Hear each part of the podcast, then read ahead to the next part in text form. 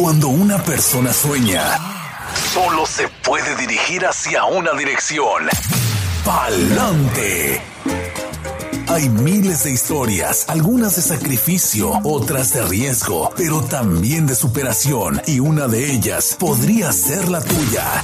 Inmigración, sueños, retos y triunfos. Bienvenidos al programa Pa'lante mi gente, de la firma de abogados Vázquez en Servi. Efectivamente, quienes le damos la bienvenida a la abogada Bárbara en esta mañanita. Gracias, abogada. Buenos días. Muy buenos días a todos nuevamente aquí con ustedes, la abogada Vázquez. Vamos a estar hoy hablando, como siempre, día martes sobre los temas de inmigración, contestando preguntas y espero poder sacarlo de algunas dudas que tengan ustedes. Hoy día vamos a estar hablando de los requisitos para solicitar un perdón por presencia indocumentada. Yo sé que hemos hablado de este tipo de perdón en muchos de nuestros segmentos aquí en Palante Mi Gente con Oxígeno Radio, pero hoy día vamos a estar enfocándonos en los factores pertinentes que se deben de discutir cuando una persona quiere presentar el perdón por presencia indocumentada, el resumen del caso, qué factores deben de enfatizar en ese resumen del caso y por qué esos factores son importantes para poder entonces convencer al gobierno de que la persona quien solicita este perdón debe de ser aprobado, o sea, debe ser otorgado el perdón. Pero como siempre, antes de entrar a la programación, le vamos a dar nuestro disclaimers, nuestro aviso que la información que reciben por este medio es de carácter general y no sustituye una consulta formal con un abogado que se especialice en la materia de inmigración. Bueno, por lo general, y con algunas excepciones siempre, ¿verdad? Porque en la ley siempre existen excepciones. Personas quienes desean legalizar su estatus, pero quienes entraron a Estados Unidos de manera indocumentada o quienes tal vez violaron los términos de su visa, al quedarse más tiempo de lo que es el tiempo autorizado, deben cumplir con ciertos requisitos para poder solicitar lo que es un perdón por el castigo ya sea de tres o el castigo de diez años por la presencia indocumentada que hayan acumulado aquí en Estados Unidos después del primero de abril del 97. El castigo es algo que se desata cuando la persona viaja para acudir a su entrevista y, y, finiquitar lo que es el proceso consular para recibir su residencia permanente. Para calificar el perdón por presencia indocumentada, el solicitante debe de contar con lo que es un familiar calificativo. Siempre hemos estado hablando de quiénes son esos familiares calificativos. La pregunta que usualmente hacen en esta programación es si a través de un hijo ciudadano estadounidense se puede pedir este tipo de perdón y desafortunadamente la ley de inmigración solamente considera a los cónyuges o los padres quienes son residentes o ciudadanos estadounidenses como familiares calificativos y los hijos, aún siendo ciudadanos estadounidenses, no son reconocidos bajo la ley de inmigración ser familiares calificativos. Por ende, el solicitante que tal vez no cuenta con mamá o papá o un cónyuge residente o ciudadano, no puede ser elegible para pedir este tipo de perdón de presencia indocumentada simplemente porque tiene hijos ciudadanos estadounidenses. Eso es algo que siempre tenemos que mantener en mente cuando queremos presentar nuestro caso de inmigración y tenemos que cumplir con el solicitar un perdón por la presencia indocumentada. Adicionalmente, la persona que está solicitando el perdón necesita demostrar que su familiar o sus familiares calificativos van a sufrir lo que es un perjuicio extremo si el solicitante del perdón no es otorgado el beneficio del perdón, o sea, si no le aprueban el perdón. Y entonces lo que hay que siempre demostrarle al gobierno es cuáles son esos sufrimientos extremos si el familiar calificativo permanece aquí en Estados Unidos sin el solicitante o si a lo mejor ese familiar calificativo decide reubicarse al país natal del solicitante. esas son las dos cosas que siempre vamos a estar presentando en el resumen del caso. ¿Cuáles son los sufrimientos extremos? Si me quedo aquí en Estados Unidos sin mi cónyuge, vamos a decir, o si decido levantar raíces de aquí de Estados Unidos y me voy a vivir al extranjero, a un país, o sea, que no es mi país, nunca he estado en ese país, nunca he visitado, no tengo vínculos en ese país. Esas son las dos partes que siempre vamos a estar argumentando. La solicitud para el perdón por presencia indocumentada siempre debe de ir acompañada de esas evidencias que demuestren ese perjuicio extremo que va a sufrir ese familiar calificativo y también en nuestra opinión, es de suma importancia hacer lo que es un resumen del caso, donde se enfatiza cómo y, el por qué el familiar calificativo va a sufrir ese perjuicio extremo en cada situación de permanecer aquí en Estados Unidos sin el solicitante o en caso de reubicarse con el solicitante al país extranjero. esas son las dos posiciones. Y ese resumen del caso debe de incluir los factores que son pertinentes al caso como por ejemplo, y esta lista no es exhaustiva, lo que es muy importante tener en cuenta es que el gobierno siempre va a mirar estos factores como una base. Y el factor principal es el factor de salud, o sea, las condiciones de salud, ya sean física o mental, del familiar calificativo. Es importante indicar cómo le va a afectar o se va a agravar la salud del familiar calificativo en caso de una separación del solicitante o en caso de reubicarse con el solicitante al extranjero. Aquí siempre vamos a estar mirando, por ejemplo, si el familiar calificativo tiene algún problema de salud, cuál es ese problema de salud, cuál es el tratamiento que a lo mejor está recibiendo acá y vamos a presentar a lo mejor evidencias o argumentos de que ese familiar calificativo, si se reubica al país extranjero, tal vez no va a poder continuar con su tratamiento, a lo mejor va a tener un tratamiento que no es tan bueno como el que está recibiendo acá, a lo mejor no va a tener los recursos económicos para poder seguir recibiendo ese tratamiento, si tiene a lo mejor algo que es de larga duración, o sea, que es una enfermedad de por vida y ya ha establecido su relación con sus médicos, sus especialistas aquí en Estados Unidos, vamos a estar trayendo esas evidencias para apoyar esta solicitud del perdón y demostrar esos perjuicios extremos. También, como otro factor, es la edad, los vínculos familiares y comunitarios. La edad del familiar calificativo, los vínculos familiares y comunitarios, es muy importante explicar cómo van a ser afectados al estar separado de sus familiares o de su comunidad aquí en Estados Unidos en caso de una reubicación con el solicitante al extranjero o en caso de permanecer aquí sin el solicitante. Y en, este punto siempre vamos a estar hablando si la persona es de avanzada edad, ¿verdad? ¿Cuánto tiempo lleva viviendo aquí en Estados Unidos? Si nació aquí y lleva viviendo toda una vida aquí en Estados Unidos y tal vez nunca ha pisado pies fuera de Estados Unidos, nunca ha viajado internacionalmente. El reubicarse sería injusto para esta persona y obviamente le va a ocasionar perjuicios extremos porque todos sus vínculos familiares y comunitarios están aquí en Estados Unidos. Si la persona es residente permanente, ¿cuánto tiempo lleva de residencia permanente? O si ha estado viviendo aquí antes de convertirse en residente permanente por mucho tiempo, cuáles son los vínculos que ha establecido, si tiene familiares aquí, una familia extensa, si a lo mejor tiene vínculos comunitarios a través de la escuela, servicios voluntarios o a través de la iglesia, si es que asisten a una iglesia. Todo eso se va a tener que explicar o se debe de explicar en el resumen del caso para poder argumentar cuáles son los perjuicios extremos que el gobierno debe considerar en este punto. También otro punto que es muy importante es asimilación o el nivel de estar integrado ya a lo que es el sistema social o cultural de este país, o sea, el impacto social al familiar calificativo en caso de una separación o en casos de reubicarse al extranjero.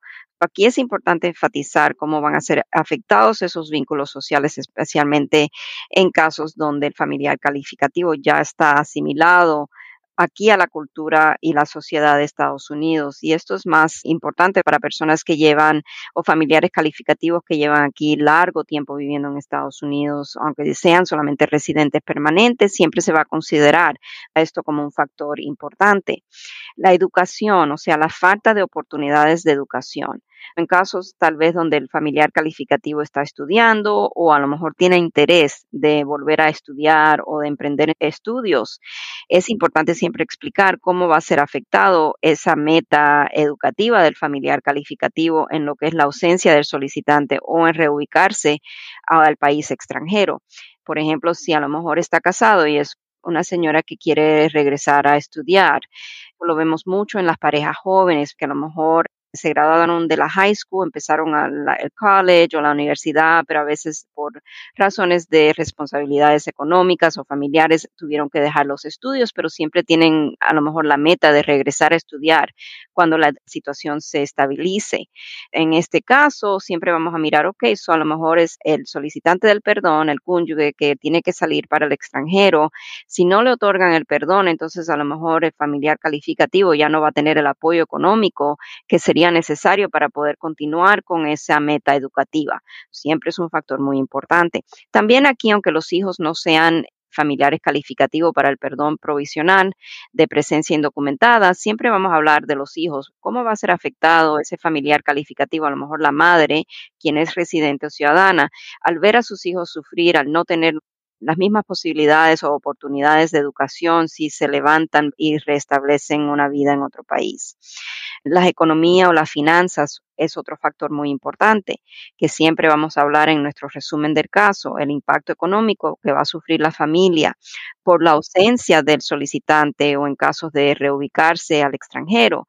Aquí es importante siempre enfatizar cuáles serán los daños económicos causados a la familia si el solicitante no está aquí en Estados Unidos para aportar a la economía familiar o en casos de reubicarse, las dificultades que va a enfrentar el solicitante y el familiar calificativo y también en general la familia entera, los niños también, en tal vez el hecho de que al país a donde se van a reubicar no van a poder obtener empleo para sobrevivir en ese país, cómo va a ser afectado el estándar de vida que ya están acostumbrados a vivir aquí en Estados Unidos. Esto es un factor muy, muy importante. Hay muchos casos que tenemos que a lo mejor es la persona, el extranjero, ¿verdad?, que está buscando legalizar su estatus, quien es el aporte principal o el aporte exclusivo económico de la familia. En este caso, siempre vamos a explicar si es una madre que queda con hijos aquí en Estados Unidos y existe o sucede esta separación familiar, vamos a estar hablando siempre de que ahora la madre queda como madre soltera con hijos, que ahora tiene que buscar empleo, va a tener que también no solamente buscar empleo, pero también va a tener que buscar quien le cuida a los niños, el gasto de poner a los hijos tal vez en un daycare para que sean cuidados mientras que ella pueda trabajar. Vamos a estar incluyendo evidencias de lo que es el Economic Policy Institute, que habla sobre cuáles son los costos por estado de poner a un hijo, dependiendo de la edad del hijo, en un daycare. A veces los gastos del daycare son más de lo que es el pago de un estudio en una universidad estatal. Siempre vamos a estar haciendo esos argumentos.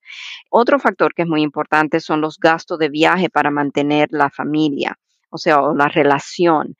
En estos casos a veces hay dificultades económicas que se presentan cuando el solicitante tiene que salir del país, el familiar calificativo, entonces vamos a exponer, ¿verdad? ¿Cuáles van a ser las dificultades económicas que ese familiar calificativo va a tener cuando tiene que emprender varios viajes al extranjero, tal vez es una familia de bajos recursos o a lo mejor el familiar calificativo recién va a tener que empezar a trabajar, no tiene una economía estable, porque ahora la persona principal que aporta a la economía familiar ahora ya no está en el país, la familia ya no cuenta con ese aporte económico, el familiar calificativo quiere mantener su relación, ya sea el matrimonio, y quiere viajar para mantener esa relación viva Wow, no sabía que tomaban en cuenta eso. Disculpe, pero sí, estoy escuchando con mucha atención y dije, wow, hasta eso, los gastos que implica mantener esa conexión familiar. Correcto, es muy importante porque ahí sabemos que, o sea, la pareja quiere mantener viva su relación y es importante que se puedan ver, que tengan e-, ese contacto matrimonial. Ahí siempre vamos a estar hablando sobre también esos gastos. Aunque no es el factor determinante, es cumulativamente, tenemos que pensar en todos estos factores, porque el gobierno debe cumulativamente mirar no un factor exclusivamente, pero cumulativamente entre todos los factores, cuál es el peso de todos estos factores y si el peso inclina la balanza a que sí, aquí va a existir el sufrimiento extremo, entonces el gobierno debe de otorgar el perdón. También estamos hablando de la pérdida o el abandono de estatus migratorio, un factor que a lo mejor muchas personas no piensan en cuando presentan su perdón, que es un factor muy, muy válido en argumentar. O sea, ¿cuáles son las consecuencias migratorias para el familiar calificativo en caso de reubicación al extranjero con el solicitante? Y este punto aplica en casos donde el familiar calificativo es residente permanente. Es importante siempre explicar que en reubicarse con el solicitante al extranjero, si llegase a tomar esa decisión la familia, el familiar calificativo estaría en riesgo de perder su estatus de residente permanente. También es importante explicar cualquier dificultad que pueda presentarse en un futuro cuando ese familiar calificativo desee volver a Estados Unidos. Por ejemplo, en casos donde no existe una vía factible o rápida para volver a lograr ser otorgado la residencia permanente. En estos casos, por ejemplo, vamos a decir que es un cónyuge residente quien está solicitando a su pareja, a su esposo. El cónyuge residente recibió la residencia después de esperar años porque a lo mejor un padre residente la pidió, por ejemplo o un hermano ciudadano la pidió. Sabemos que esas esperas son a veces muy largas. Y ya ahora al estar casada, esa persona ya no puede ser pedida nuevamente en un futuro por un padre residente, porque no existe esa posibilidad bajo la ley de inmigración. Esto es un punto tan íntegro, ¿verdad? Y tan importante de siempre explicar cuando estamos haciendo un resumen del caso.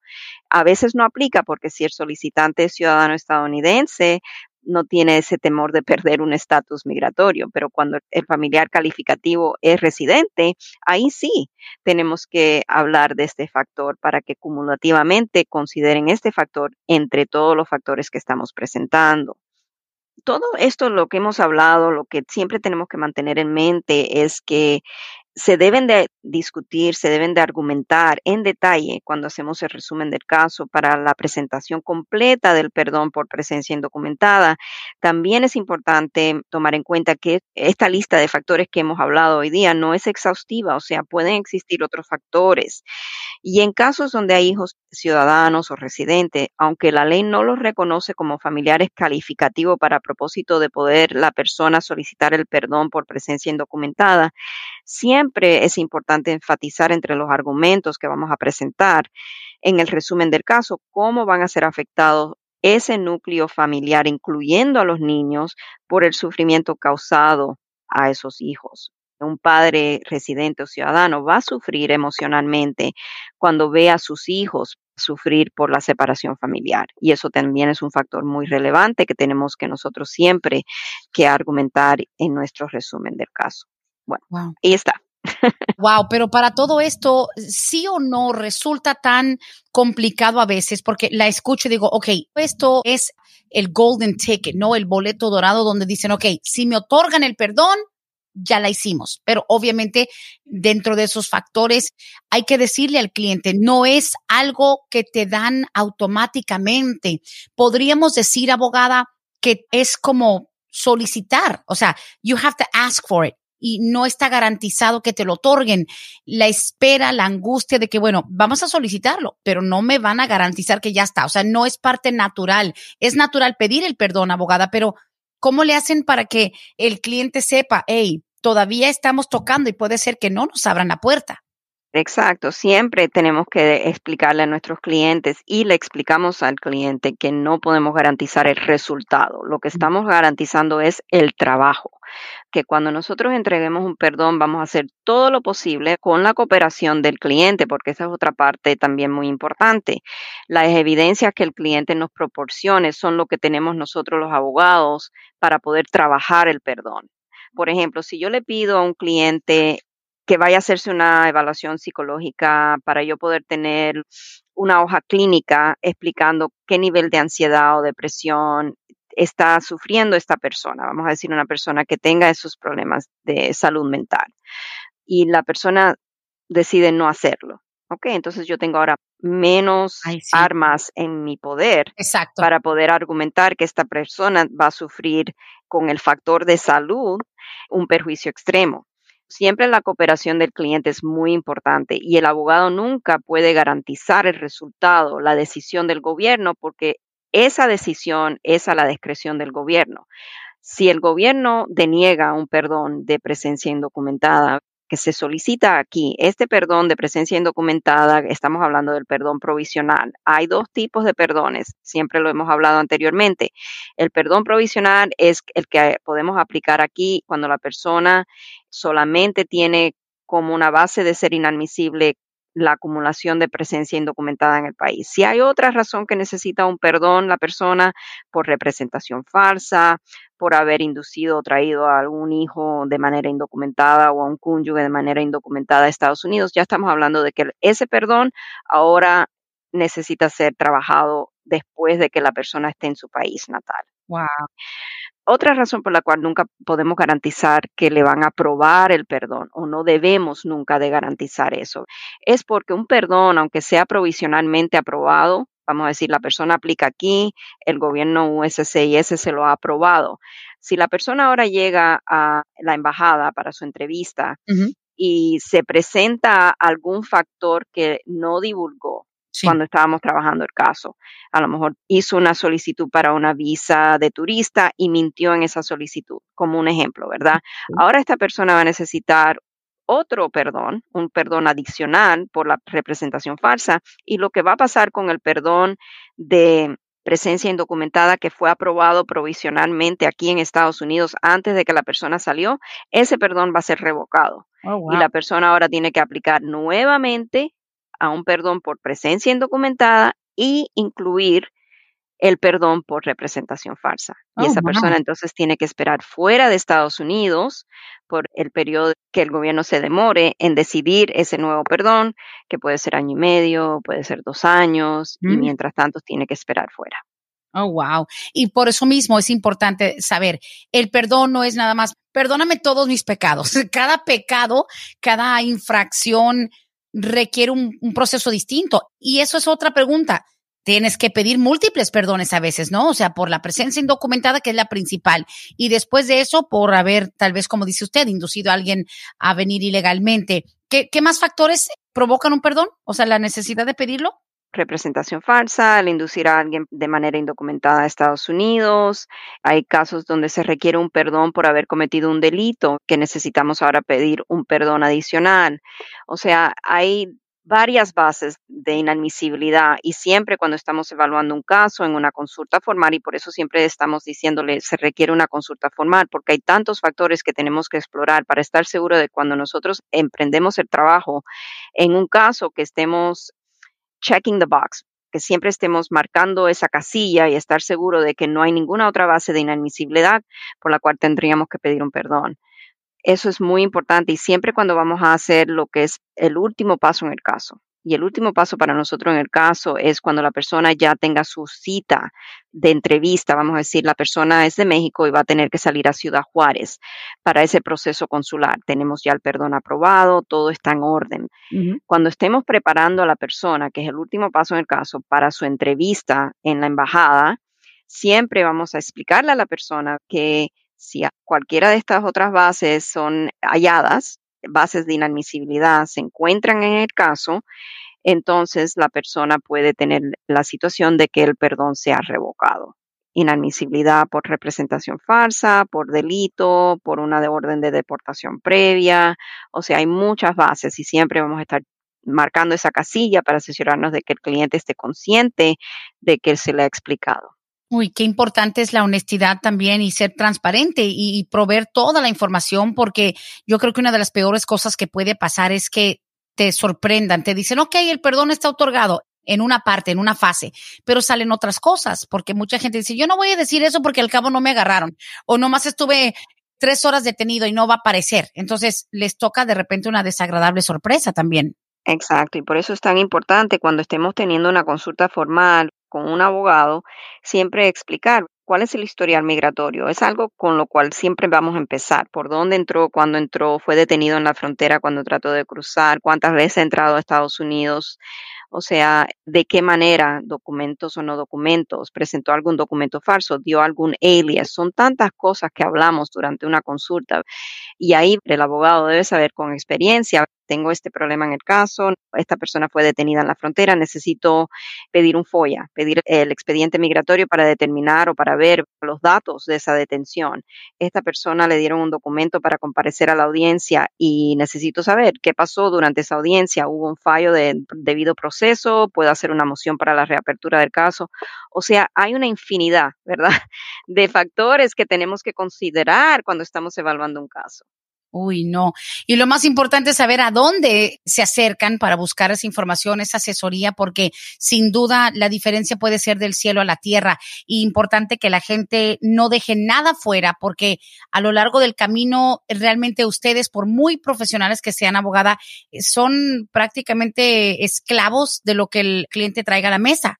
Exactamente, nosotros no podemos fabricar evidencias y nunca vamos a estar fabricando evidencia, tampoco podemos fabricar datos. Lo que el cliente nos diga básicamente es la información que tenemos en nuestra posesión y esa información es la que tenemos como base para evaluar el caso.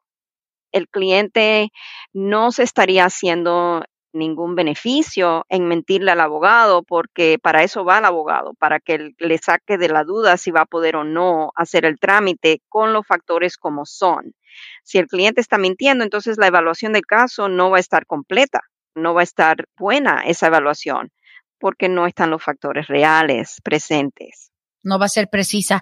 Ahora, sabiendo que hay diferentes perdones y los requisitos también, o sea, son diferentes, ¿verdad? O sea, de acuerdo a, lo que está provocando pedir el perdón, por ejemplo, inducir a una persona una cosa, representación falsa otra cosa. O sea, tiene cada quien su set de requisitos, ¿verdad?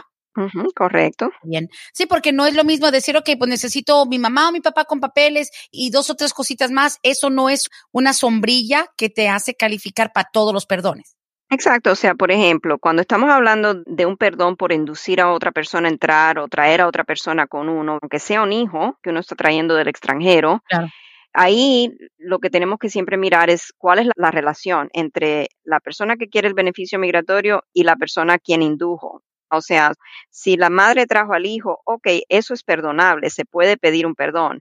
Pero si la madre trajo a su hermana, a su tío, a oh, su primo, eso no es perdonable. Ahí ya tenemos que cerrar la consulta y decirle, ¿sabes que no podemos hacer el caso? Mm. Porque usted indujo a una persona a quien la ley no reconoce para propósito de poder solicitar un perdón o sea, son tantas variantes, Brenda, que siempre tenemos que estar atentos de todos los factores de lo que exige la ley para nosotros poder guiar bien al cliente. Pero el cliente tiene que hacer su parte también y darnos la información veraz que necesitamos para nosotros poder evaluar el caso bien. Ahora, en el caso de eso, de que, bueno, yo sí mandé dinero para que mi hermano viniera a los Estados Unidos de manera indocumentada o sea, ¿cómo lo investigan? ¿Por medio de envíos, por redes sociales? O sea, ¿es tan exhaustiva la búsqueda de, pruebas? No, y eso es algo que nosotros no podemos, vamos a decir, estoy en una consulta y mi pregunta es al cliente o al cliente prospectivo, ¿alguna vez ha inducido a alguna persona a entrar de manera indocumentada a Estados Unidos? A veces me preguntan, ¿qué quiere decir con eso? Entonces yo le tengo que explicar, ahí pausamos y decimos, la ley indica que si una persona, y estamos hablando siempre en términos generales cuando estamos hablando de esta manera, con el cliente prospectivo, le decimos, la ley dice que si una persona ha inducido, atraído, ayudado, alentado a alguna persona que no sea su cónyuge, mamá o papá o su hijo a entrar a Estados Unidos de manera indocumentada, la persona es inadmisible y no existe la probabilidad de un perdón. Eso es lo que hacemos. Entonces la persona piensa, y a lo mejor la segunda pregunta es, ¿y eso también incluye si yo le mandé o alguien le manda dinero al hermano para que pueda emprender el viaje? Y yo tengo que decirle sí, en general, ¿ok? Hablando nuevamente en términos general, sí, si una persona le envía dinero a una persona quien no es mamá o papá o hijo o cónyuge, no importa la relación familiar, si es tío, abuelo, hermano, primo, entonces la persona es inadmisible y no hay un perdón que se pueda pedir. Entonces está de parte del cliente prospectivo cómo me responde a mí la pregunta, porque ya yo lo he educado a la persona en la ley. ¿Me oh explico? Sí, capacitarlo, sí, abrirle los ojos más que nada. Ahora, también tenemos, y yo sé que estamos atascados, I mean, we're stuck on this, pero el perdón es tan importante porque, abogada, sin duda, a lo que más le teme la gente cuando están arreglando papeles es irse de los Estados Unidos. No se quieren ir, su trabajo, su compañía, sus hijos, su pareja, no se quieren ir. No quieren estar ni seis meses, ni seis años, nada, no quieren irse. Entonces, digamos, cuando escuchamos la palabra perdón y vamos incluso a, la raíz de la palabra el perdón, cuando dice no, el perdón no te lo aprobaron, no te perdonan, suena como tan cortante, like, okay, you're done, no te perdonan. Eso para muchos automáticamente es, bueno, pues ya no voy a arreglar papeles. Cuando te niegan el perdón, número uno, hay forma de apelarlo, hay forma de como de rogar y decir, ok, I'm gonna try again, voy a intentarlo de nuevo. O honestamente, al decir no calificas para el perdón, automáticamente que me tengo que ir por 10 años, me tengo que ir por 3 años. Hey, podemos apelarlo y ve, si no me perdonan, que ya me, me rindo, ¿quién decide cuánto tiempo tengo que estar fuera? Ok, vamos a hablar en las dos situaciones. La situación A es que la persona es elegible para pedir el perdón aquí dentro de Estados Unidos. Todavía el riesgo de esa persona es casi cero, porque está aquí dentro del país y va a esperar la decisión de su perdón aquí dentro del país. En esa situación, vamos a decir que el perdón se ha negado. Si el perdón es negado, no hay posibilidad de apelar, pero la persona está libre de volver a solicitar un nuevo perdón, volver a introducir un nuevo perdón, a lo mejor haciendo ese perdón más fuerte. Y esto nos ha tocado en varios casos, por ejemplo, cuando a lo mejor la persona va a un notario o la persona va a lo mejor a un abogado que en realidad no se especializa en la materia de inmigración y ha hecho un trabajo a medias. Si ese perdón es negado, entonces nosotros tomamos el caso y decimos, ok, aquí, ¿dónde están los huecos, las debilidades en las evidencias que presentó el abogado previamente? Vamos a hacer este perdón cuando lo entreguemos, vamos a hacerlo más fuerte, haciendo X, enviando evidencias en apoyo a lo mejor a este factor de salud, a lo mejor a este factor de vínculos familiares o comunitarios. Siempre vamos a estar mirando, ¿verdad? Cuáles son las debilidades que fueron presentadas. También honestamente nos ha pasado a nosotros mismos en perdones que hemos introducido nosotros mismos en nuestro buffet porque los casos a veces se dificultan cuando estamos hablando de un hijo que está pidiendo la residencia y el único familiar calificativo es un padre, residente o ciudadano, y el hijo ya es una persona mayor de edad, ya tiene su vida establecida. Ahí esos casos son más difíciles convencer al gobierno que si ese hijo, que ya es una persona adulta, es separado de la familia, los padres, quienes se quedan aquí en Estados Unidos, van a sufrir un perjuicio extremo. Y a veces, o sea, los casos no son muy fuertes y eso siempre se le va a explicar al cliente. O sea, su caso es un caso más difícil que si fuera a través de un cónyuge que usted estuviera pidiendo este perdón, porque ya usted es una persona adulta. Pero en esos casos, casi siempre, Brenda, lo que el gobierno hace es que nos manda lo que es un pedido para más evidencia, un RFE. Y siempre vamos a decir, ok, ahora el gobierno no estuvo satisfecho con ese factor del caso como lo presentamos o las evidencias a lo mejor están muy débiles, necesitamos hacerlo más fuerte y contestamos a ese pedido para más evidencias con las evidencias que el gobierno está exigiendo. Eso suele suceder. Como le digo, es imposible nosotros en cualquier caso de un perdón decir le garantizamos, porque el gobierno tiene esa discreción. Hacemos todo lo posible porque el caso sea aprobado y lo presentamos lo más fuerte posible, pero tampoco podemos garantizar el resultado. Esa es la primera pregunta. La segunda pregunta es si ahora que ya me han denegado el perdón, me tengo que ir. Y la respuesta es no, o sea, no se tiene que ir. El abogado no puede decirle a una persona que siga viviendo indocumentado en Estados Unidos, pero lo que sí le puedo decir a la persona es que si el gobierno no lo está poniendo usted en trámite de deportación, que es algo que el gobierno tiene que hacer para que lo pueda forzar a salir de Estados Unidos, ya sea con una deportación o una salida voluntaria, usted no tiene que ahora empezar a hacer sus maletas e irse de Estados Unidos. El primer instinto, me dijeron que no, let me go, déjame ir. Y por eso hubo tanto temor durante la era de Trump.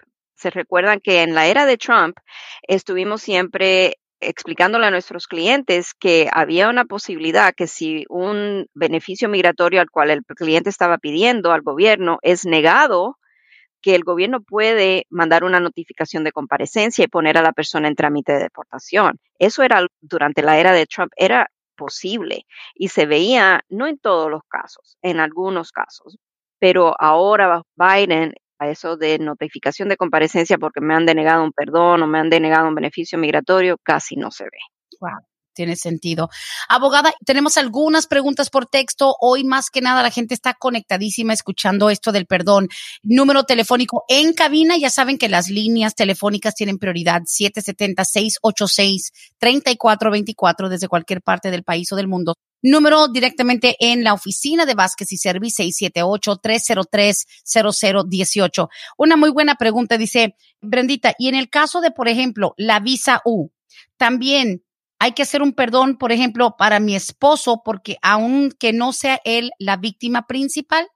Sí, o sea, aunque la persona no sea la víctima principal, si la persona tiene alguna base de inadmisibilidad, es importante pedir un perdón y ahí marcar todo lo que son las bases de inadmisibilidad de la persona, especialmente en un caso de visa U, porque en el caso de visa U, el gobierno, vamos a decir, para darle un ejemplo, todo va bien, todo se explicó, se pidió un perdón por todas las bases de inadmisibilidad que la persona tuvo cuando se presentó la solicitud.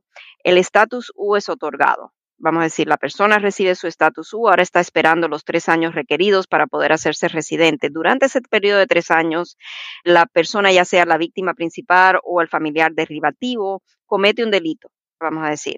Ahora, el gobierno va a tener discreción en el momento del ajuste de estatus el gobierno va a decir, oh, aquí hubo una causa que intervenió dentro del plazo de los tres años, esta persona cometió este delito. Ahora no estamos seguros de que le vamos a dejar ajustar su estatus porque tiene este delito de por medio, que es un delito un poquito serio o es un delito de bajeza moral. Ahora el gobierno puede exigir en el momento del ajuste de estatus más evidencia para poder el gobierno ejercer la discreción favorable en el caso. O la persona a lo mejor tiene que ahora demostrar rehabilitación. Si la persona a lo mejor tuvo un DUI durante el periodo de tiempo o tuvo algún problema de hurto o algo que lo hace nuevamente inadmisible a Estados Unidos, ahora estamos hablando del factor de discreción. El gobierno ahora va a tener la discreción y es la carga de la prueba, la tiene la persona de que se merece que esa discreción sea ejercida favorablemente para que le otorguen la residencia. Sí es muy importante en el momento de emprender el trámite del estatus divulgar todo a su abogado para que su abogado entonces pueda pedir un perdón cuando se esté presentando la solicitud de estatus. Claro, o importantísimo, estamos aprendiendo tanto porque la palabra perdón o el waiver, perdón suena como tan general, pero cuando dices, hey, perdón, ¿de qué? ¿Para qué? ¿Cuáles son los factores que te están requiriendo hacer este perdón? Con la abogada Bárbara Vázquez, pa'lante mi gente, este podcast, de verdad que cuando no lo hemos tenido nos damos cuenta de la falta que nos hace, como siempre, de, ay, tengo la duda, quiero hacer una pregunta. Tenemos algunas preguntas por texto y vamos a aprovechar antes de que la gente se desconecte. A ver, dice, una amiga mía arregló su residencia en septiembre del año pasado en febrero viajó a El Salvador. La próxima semana va de nuevo para El Salvador. En agosto tiene un viaje para Cancún. La pregunta es, ¿ella puede viajar sin tener problemas con su residencia? Porque según ella dice que ha escuchado que puede tener problemas porque ha salido varias veces en un mismo año. No, puede viajar, no necesariamente va a tener problemas porque es residente permanente y está viajando con frecuencia. Siempre tiene que medir el tiempo que va a estar fuera de Estados Unidos un viaje a Cancún por dos semanas por vacacionar no le va a ocasionar problemas a la residencia. Un viaje, si la persona es del Salvador y va a viajar por siete meses, uh. ¿verdad? Ahí tenemos a lo mejor el factor de que oh, ha viajado más de seis meses como residente permanente. Ahí sí está poniendo en riesgo de que cuando trate de entrar como residente le hagan preguntas que por qué estuvo viajando por tanto tiempo fuera de Estados Unidos. Van a querer ver si tuvo a lo mejor la intención de abandonar su estatus de residente. También se presentan casos de personas residentes si tienen algún delito que han cometido después de hacerse residente permanente. Ahí tienen que tener mucho, mucho cuidado en viajar al extranjero porque si es un delito que lo hace inadmisible o posiblemente inadmisible al momento de entrar a Estados Unidos, puede causarle esos problemas porque el gobierno entonces está mirando que esta persona no es un returning resident, no es una persona que está retornando como residente, pero es una persona que está retornando y está nuevamente pidiendo ser admitido a Estados Unidos. Y ahí es una distinción legal que hace el gobierno bajo la ley de inmigración y si la persona ahora quien es residente es considerada inadmisible a Estados Unidos, puede ser que el gobierno lo ponga en trámite de deportación. No es que lo vaya a deportar, es que el, gobierno puede ponerlo ante un juez de inmigración o si la persona es sujeta a una detención mandatoria, puede tenerlo mandatoriamente sin la posibilidad de una fianza. So hay que tener cuidado en esos casos y en esos casos siempre si hay un delito que interviene después de que la persona se haga residente, yo creo que es muy importante que consulten con un abogado, a lo mejor el mismo abogado que le tramitó para la residencia, para ver si va a posiblemente tener algún problema. Oh boy. Y curiosamente dicen, pero ¿por qué? ¿Por qué si ya eres residente permanente no puedes viajar más de seis meses? Es que honestamente estás en un periodo casi de prueba. O sea, hay gente que dura 30 años siendo residente, abogada, pero sin duda pones en tela de juicio tu intención de tener tu residencia. O sea, ¿te quieres quedar o no te quieres quedar? Exacto, el gobierno no quiere que la persona esté usando la residencia como una visa de turista, por ejemplo. Cuando la persona es residente es porque va a aportar a lo mejor a la economía del país o va a estar aquí viviendo o tiene la intención de vivir aquí permanentemente en Estados Unidos y no necesariamente va a estar en realidad viviendo la mayoría del tiempo fuera del país. Para eso es importante hacerse ciudadana estadounidense. Haciéndose ciudadano estadounidense, la persona puede estar afuera el tiempo que desee. Ahora, si está ingresando económicamente, de trabajo, etcétera, es muy importante que el ciudadano siempre haga sus declaraciones de impuestos, right? Claro, por supuesto. Y con eso casi, casi nos contestó la siguiente pregunta que dice precisamente, buenos días Brenda, pregunta para la abogada. En noviembre cumplo ya tres años de residente permanente. La tengo permanente y arreglada por mi esposa. Ella es ciudadana, seguimos casados, todo bien. ¿Cuál es el proceso para hacerme ciudadano? Y si realmente vale la pena hacerse ciudadano de Estados Unidos? Ya está contestada, cuéntenos. Hacerse ciudadano de Estados Unidos sí vale la pena. Hay muchos beneficios que vienen. Uno de ellos, el que acabamos de hablar, es que la persona puede viajar libremente el tiempo que desee fuera del país sin temor a perder su estatus migratorio. Lo otro es el derecho al voto que supimos que importante es eso cuando estuvimos en las elecciones oh, que acabaron de pasar. Eso es muy, muy importante. También el beneficio de poder a lo mejor solicitar a otros familiares, que a lo mejor un, residente no puede solicitar, por ejemplo, a un hijo que esté casado. Un ciudadano sí puede solicitar a un hijo que esté casado. So, hay muchos beneficios en hacerse ciudadano estadounidense. Para hacerse ciudadano a través de un matrimonio con una persona ciudadana estadounidense, sí es correcto. El periodo de tiempo que debe de esperar son dos años, nueve meses para ser elegible a introducir su solicitud. Este señor dice que ya lleva tres años como residente permanente. cumple ahora en noviembre. Ok, eso cumple en noviembre. Eso ya, deja ver, es septiembre, octubre, noviembre. Ya para mm, septiembre, vamos a decir, ya puede introducir su solicitud porque ya para esa fecha tendría los dos años, nueve meses como residente permanente. También va a necesitar hablar inglés. O sea, tenemos que siempre tomar en cuenta que eso es uno de los requisitos para poder hacer el trámite para la ciudadanía. Hay unas exenciones de esto, pero es para personas que ya tienen 50 años de edad y 20 años con la residencia o 55 años de edad y 15 años con la residencia. Ambas cosas, lo que es el tiempo con residencia y la edad. En este caso, este señor solamente va a tener tres años con la residencia y por esta razón va a requerir el gobierno que hable inglés. El examen que va a tomar va a ser el examen del 2008, se puede ir eh, bajando lo que son las preguntas en el websitio de USCIS, puede bajar las preguntas que le van a hacer. Tiene que estudiarse todas las preguntas y respuestas porque de esas van a hacerles a lo mejor 10 y 6 que tiene que aprobar para poder entonces hacerse ciudadano estadounidense. Si hay algún delito en un pasado, es muy importante conseguir una copia de la certificación de la disposición del caso para ser introducido ahora nuevamente con la solicitud para la ciudadanía. Es muy importante la pregunta que le van a hacer es durante el tiempo como residente siempre ha cumplido con hacer sus declaraciones de impuestos. El cumplir con las declaraciones de impuestos es importante. Si ha tenido algún delito que a lo mejor cuestionablemente puede ser considerado un delito de bajeza moral, es importante consultar con un abogado de inmigración. Si ha tenido algún delito que a lo mejor no es un delito de bajeza moral. Vamos a decir que la persona, hablando en términos generales, no específicamente de esta persona, porque desconozco los factores del caso, pero generalmente un DUI, vamos a decir.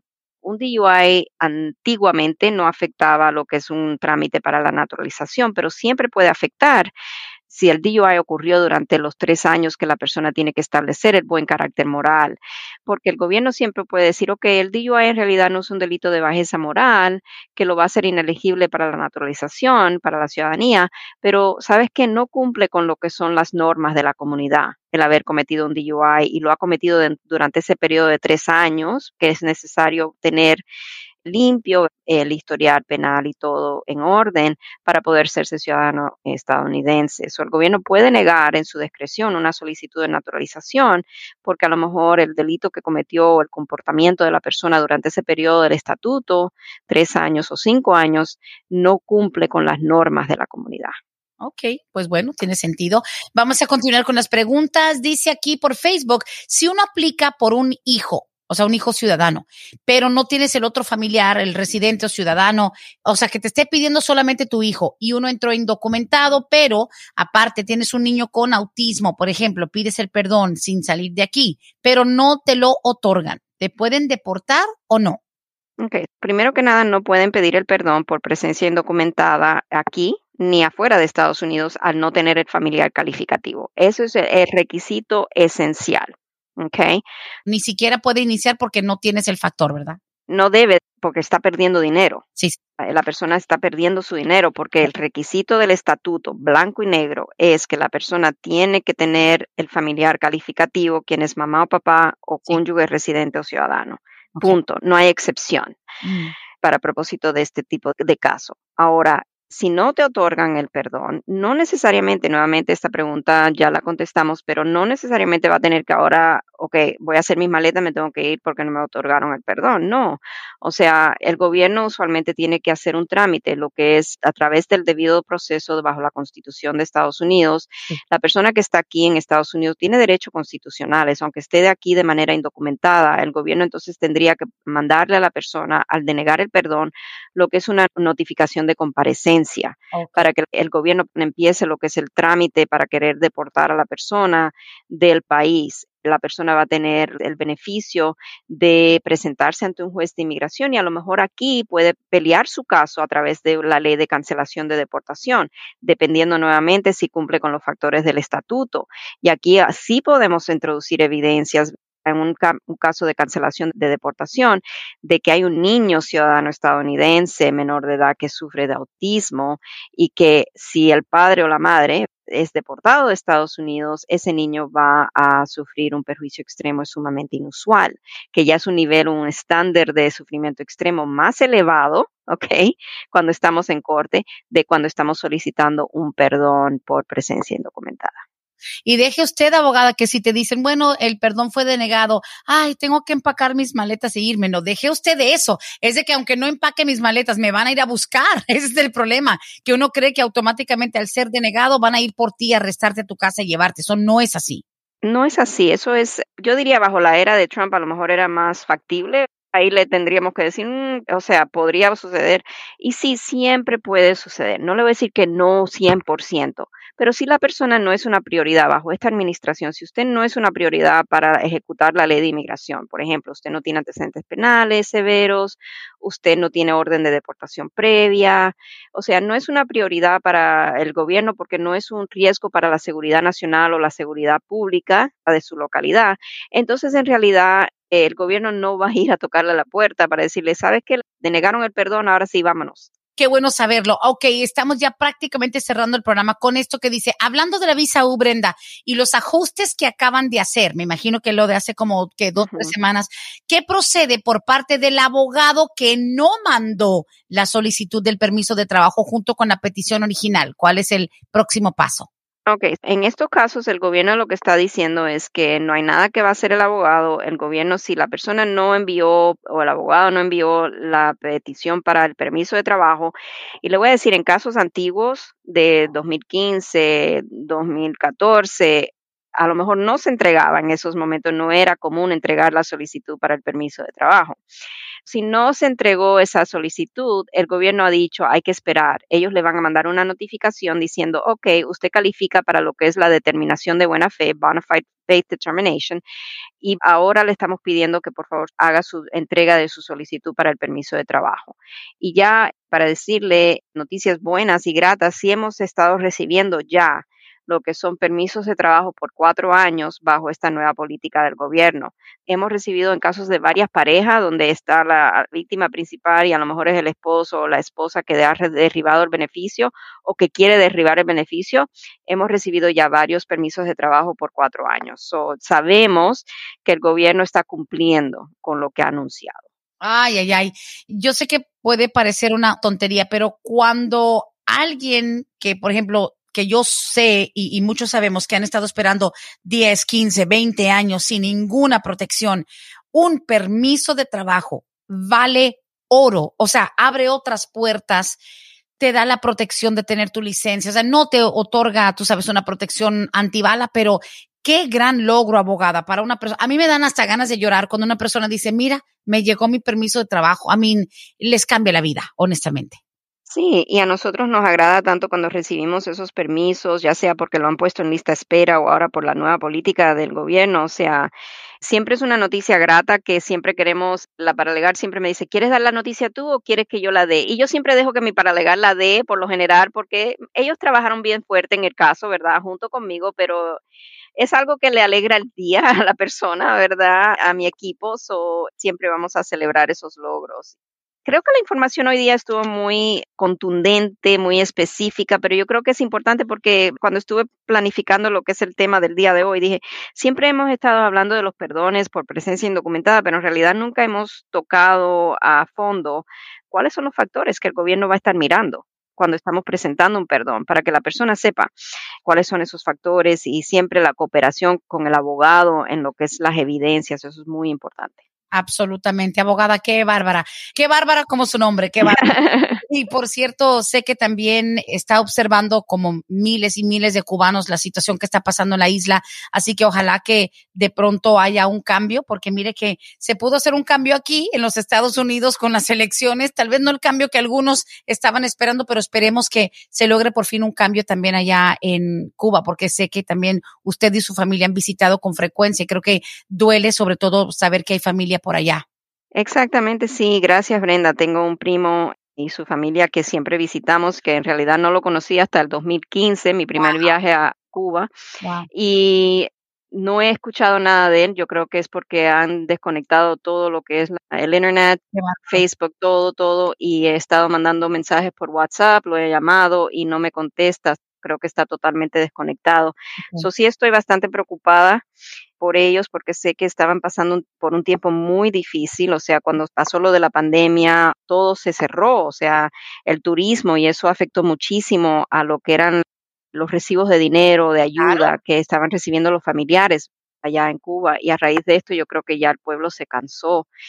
Y en mi opinión, Brenda, yo creo que ya es tiempo que se hayan cansado, que la juventud se levante y que vocalicen. Que despierten, porque o sea, la, juventud sí tiene acceso a otros medios y por más que quieran criticar las redes sociales, simplemente es una ventana hacia el mundo y pues aunque sea pedir ese grito de auxilio ya estuvo bueno y de verdad que he estado pensando mucho también, o sea, obviamente teniendo familia en Cuba que no conozco y no teniendo tal vez esa conexión como me gustaría tener, pero sé que usted sí está muy cerca por las, las visitas que han podido hacer y pues nada, de verdad muy afortunada de poder decir he estado por allá y, y ojalá que pronto la cosa se estabilice y que por fin llegue la libertad y la democracia y la justicia de la que tanto han soñado tanto los cubanos allá como los que están de este lado. Así sea, Brenda. Ay, ay, ay. Gracias, abogada Bárbara. Como siempre, tremendo programa. Y nada, estaremos esperando la próxima entrega de Palante, mi gente, con Vázquez y Cerve. Gracias, abogada. Ok, muchísimas gracias a todos ustedes y como siempre los espero aquí el próximo martes. Gracias, Brenda. A la orden. Hasta aquí hemos llegado hoy, pero siempre vamos pa'lante, mi gente, con Vázquez en Servi. Hasta la próxima.